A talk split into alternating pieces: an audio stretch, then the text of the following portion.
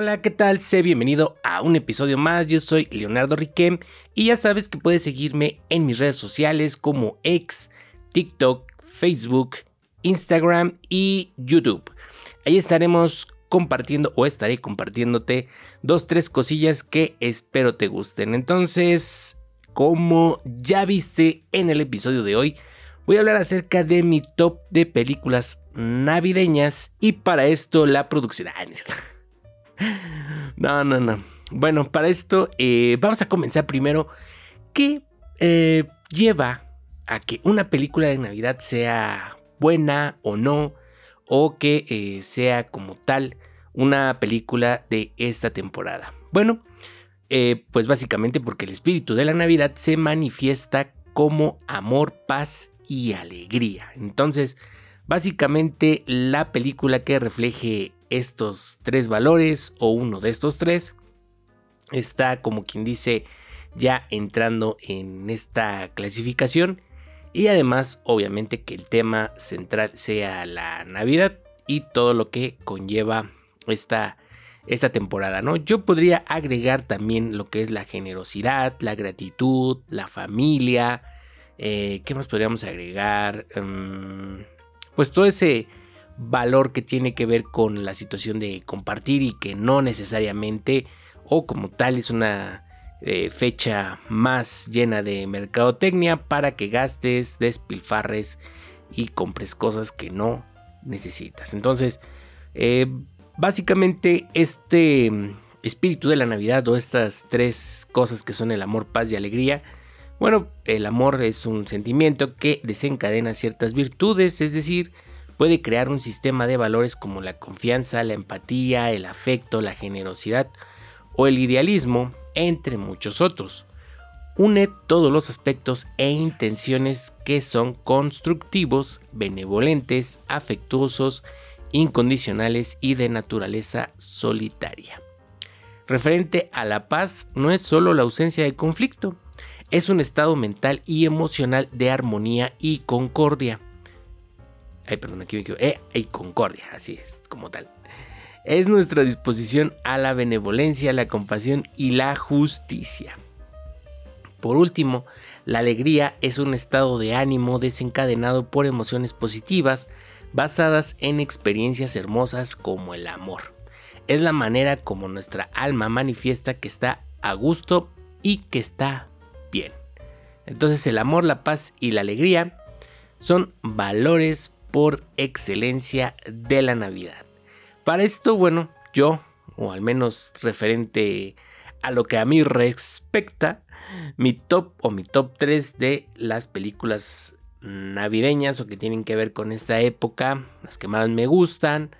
Eh, hay más, sí hay más, pero yo creo que estas tres eh, engloban parte de lo que me gusta eh, ver en este tipo de películas o que mm, yo creo eh, eh, serían los tres subgéneros, tres subgéneros que, están relacionadas con esta, con esta clasificación de películas navideñas. Entonces, mi número uno sería eh, Los fantasmas de Scrooge o Christmas Carol, dependiendo de la traducción. es la que está interpretada por Jim Carrey o protagonizada por Jim Carrey. También está ahí este gran actor que admiro bastante, Gary Oldman. Esta, bueno, salió en el 2009 y fue dirigida por Robert Zemeckis. Básicamente esta película refleja lo que es el valor de el agradecimiento, la generosidad y la familia, porque bueno, desde el inicio tenemos esta situación del personaje, que es una, una persona, eh, ¿cómo se podría decir? Eh, avara, que solo le interesa o le da eh, un valor muy grande a lo que es el, el, dinero.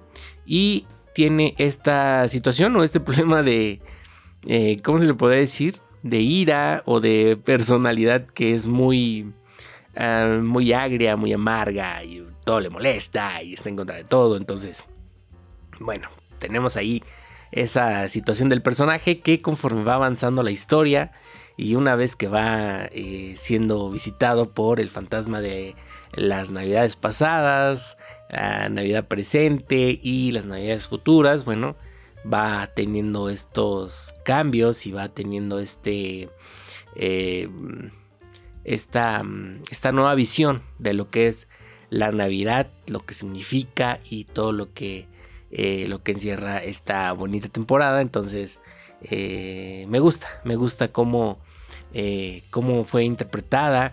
La actuación de Jim Carrey es fenomenal, de principio a fin. Toda la interpretación y ese arco dramático que, eh, que maneja y que vemos reflejado en la película, la verdad me, gusta, me gusta bastante. Me despierta un bonito sentimiento cuando va eh, a las navidades pasadas y, ver ese, ese cambio tan, tan drástico en, el personaje, ¿no? Cómo eh, sonríe, cómo se llena de felicidad, cómo se llena de, de cierta melancolía, por así decirlo, ¿no? De nostalgia, mejor dicho, ¿no? Nostalgia de, del, recuerdo, ¿no? Del recuerdo de todo eso de, de, su infancia, de su juventud y bueno, ¿no? Lo que, lo que pasa ya, ¿no? De respecto a que, alerta de spoiler, llega el momento en el que empieza ya a tener este conflicto o este interés desmedido o, eh, por así decirlo, eh, de más por por, el dinero, ¿no? Entonces, eh, por consiguiente, bueno, empieza, empieza a quedarse solo. Entonces, eh, es lo, eh, lo que pasa en esta, en esta visita del fantasma de las naves pasadas. Y bueno, lo que es el, el, fantasma de la Navidad presente, de cómo, cómo está llevando, llevando su vida en la actualidad y el reflejo de eh, bueno, no tanto el reflejo, sino más bien la opinión respecto a la situación actual y de lo que está viviendo, en este caso el personaje de Gary Oldman, que bueno, eh, él le tiene un cierto, un cierto aprecio a Scrooge y, bueno, ¿no? Eh, cómo, cómo está pasando eh, este, este personaje de Gary Oldman, que es el, el, ayudante de, Scrooge, Bob eh, Cratchit se llama el personaje. Eh, Jim Carrey, bueno, pues es Ebenezer Scrooge. Entonces este personaje de Gary Oldman, Bob Cratchit, es el que está en este caso con la situación del pequeño Timmy, pequeño Timmy que eh, precisamente tiene allí una condición eh, desfavorable y que está en una, eh, en una angustia toda la familia, ¿no? Por, por la condición del pequeño Timmy y de que posiblemente o que nadie sabe si esa va a ser su última, su última Navidad, ¿no? Entonces aquí viene un poco esta situación de que Scrooge, bueno, no no comparte, ¿no? no tiene ese, ese valor de la, eh, de la generosidad y de la gratitud, por así decirlo, y que tiene, tiene la posibilidad de poder eh, cambiar un poco la situación o la, em, eh, la, la, calidad de vida de este Cratchit. Entonces, bueno, pues ahí está, ¿no? Está esta parte, ¿no? Eh, de ahí, bueno, la Navidad futura, las, Navidades futuras, ya viene la situación, igual de spoiler, de eh, la, el fallecimiento de, de, Scrooge y de cómo básicamente nadie eh, lamenta el que ya no esté y que, bueno, a final de cuentas, él se da cuenta, él, él se da, bueno, sí, él logra ver, ¿no? Que eh, que no, no se lleva nada, que todo eso que, que acumuló esa riqueza al final eh, se queda aquí y bueno, quién sabe quién va a acabar disfrutando de, toda esa, esa riqueza que, que, acumuló por tanto tiempo y que no se dedicó a compartirla, ni a gastarla, ni, ni a hacer nada con ella, ¿no? Entonces, y bueno, también la parte del pequeño Timmy, que ya no está en la Navidad, de hecho, toman ahí como referencia, si no me equivoco, la Navidad eh, siguiente a la que está pasando todo. O sea, al año siguiente eh, pasa que pequeño Timmy pequeño Timmy ya no está y bueno, hay una, hay una silla vacía en esa familia. Entonces, eh, pues sí, ya viene esta parte triste de, de la película y también viene ya esa, esa parte donde el personaje, bueno, ya eh, tiene la situación de la, mm, eh, ¿cómo se le podría decir?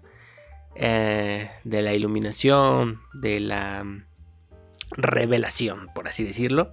Y ya, entiende, cambia y, y tiene esta, mm, este radical, esta radical transformación en la que sorprende ya a todo mundo, ¿no? Y empieza a compartir y a, y a disfrutar, a disfrutar de, de lo que es la, Navidad. Entonces por eso me gusta mucho esa película.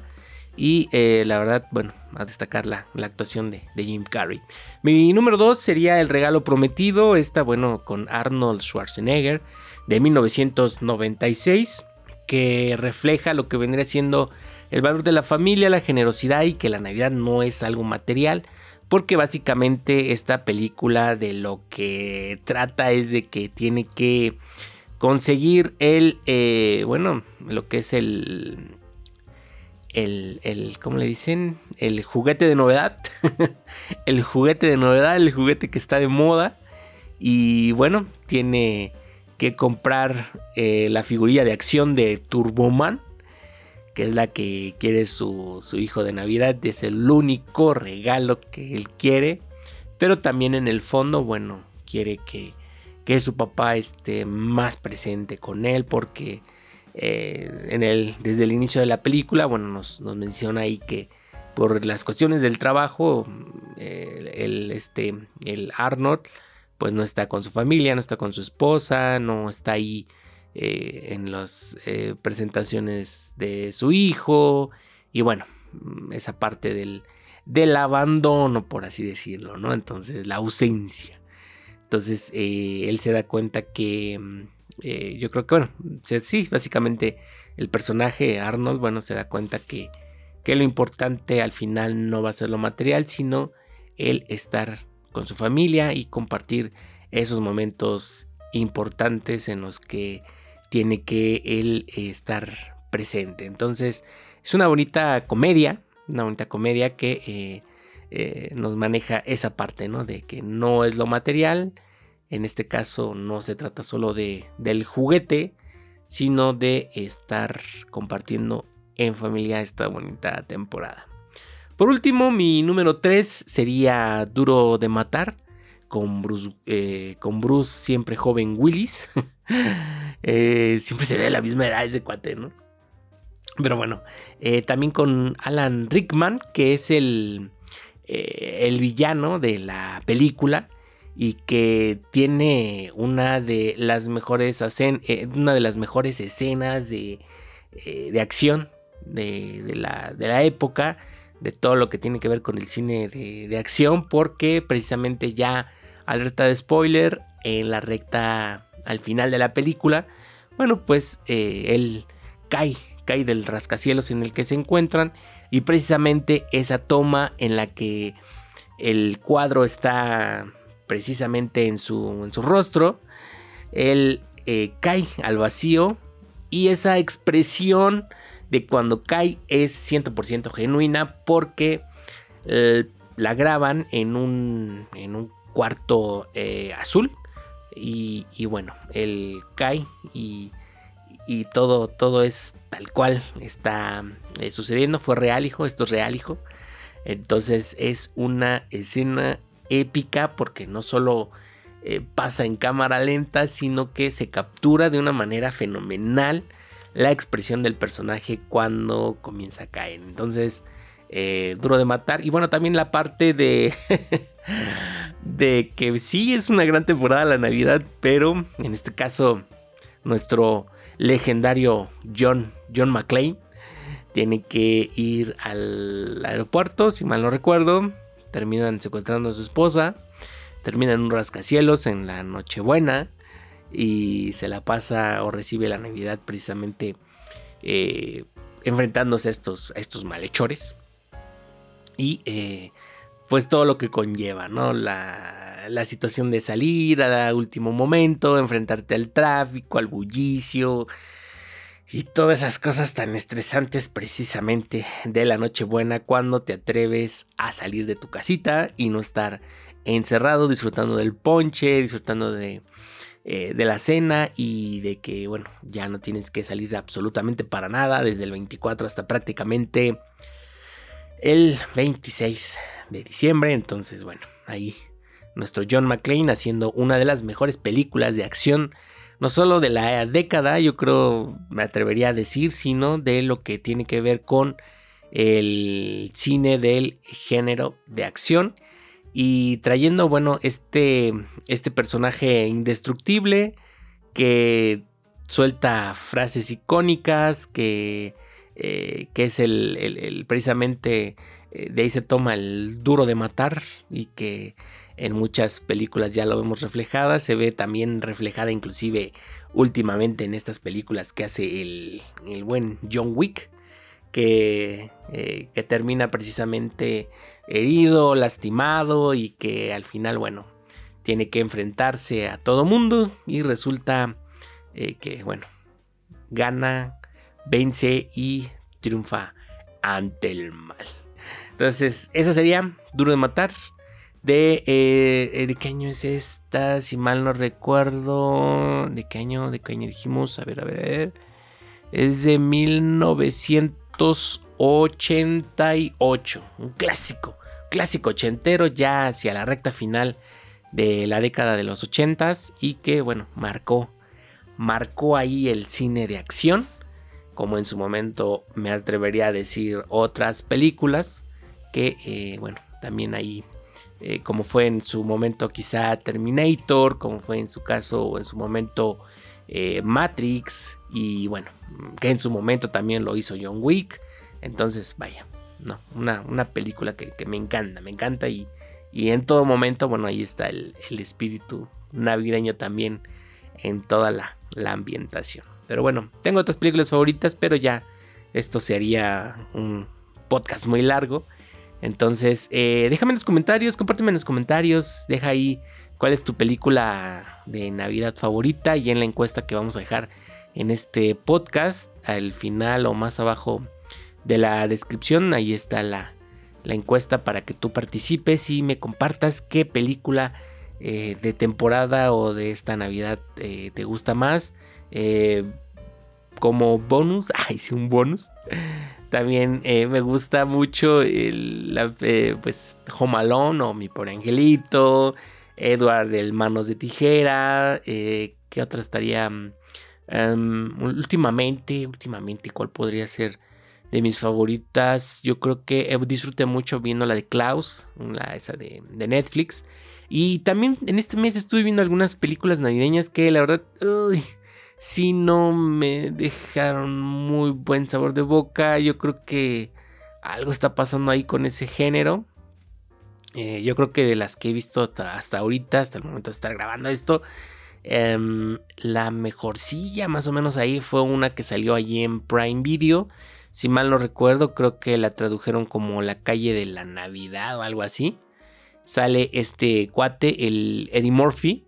Eh, la verdad, eh, buena actuación, no, este, no defraudan, una película muy divertida.